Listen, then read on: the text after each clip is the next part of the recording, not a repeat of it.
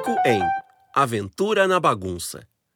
Chico era um tamanduazinho muito esperto.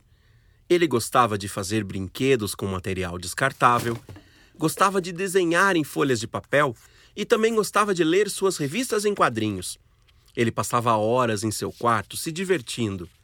O único problema é que quanto mais ele brincava, mais bagunçava seu quarto. Chico olhou para o ambiente e estava tudo muito bagunçado.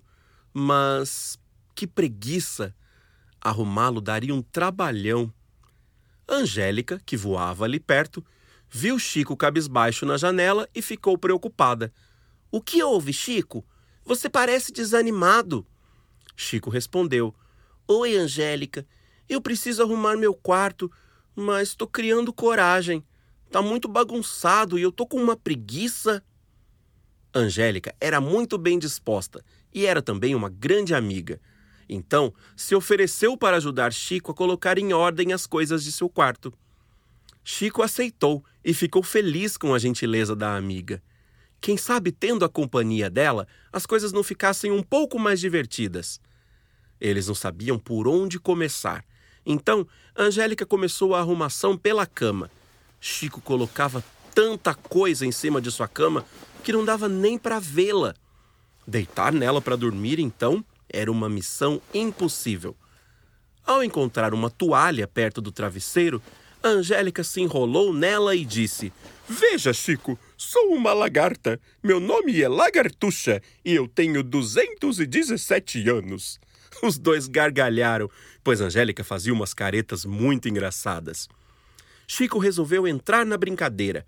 Pulou dentro de uma caixa, colocou uma coroa de papel na cabeça e gritou: Pois então, dona Lagartuxa, você precisa seguir minhas regras. Eu sou o rei das lagartas. Ah, é?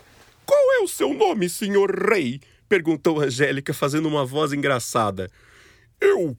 Eu. Eu. Ah, que nome um rei lagarto teria? pensou Chico. Hum, Reizão lagartão! gritou Angélica, e os dois rolaram de tanto rir. Ainda rindo, Angélica voou até a estante, colocando livro por livro no lugar. Ela imaginou que eram tijolos de um muro bem alto. Vamos proteger o reino com esse muro, ó grande reizão lagartão! Chico se divertiu e começou a organizar seus sapatos, fingindo construir uma ponte. Isso vai impedir que os inimigos entrem no meu castelo.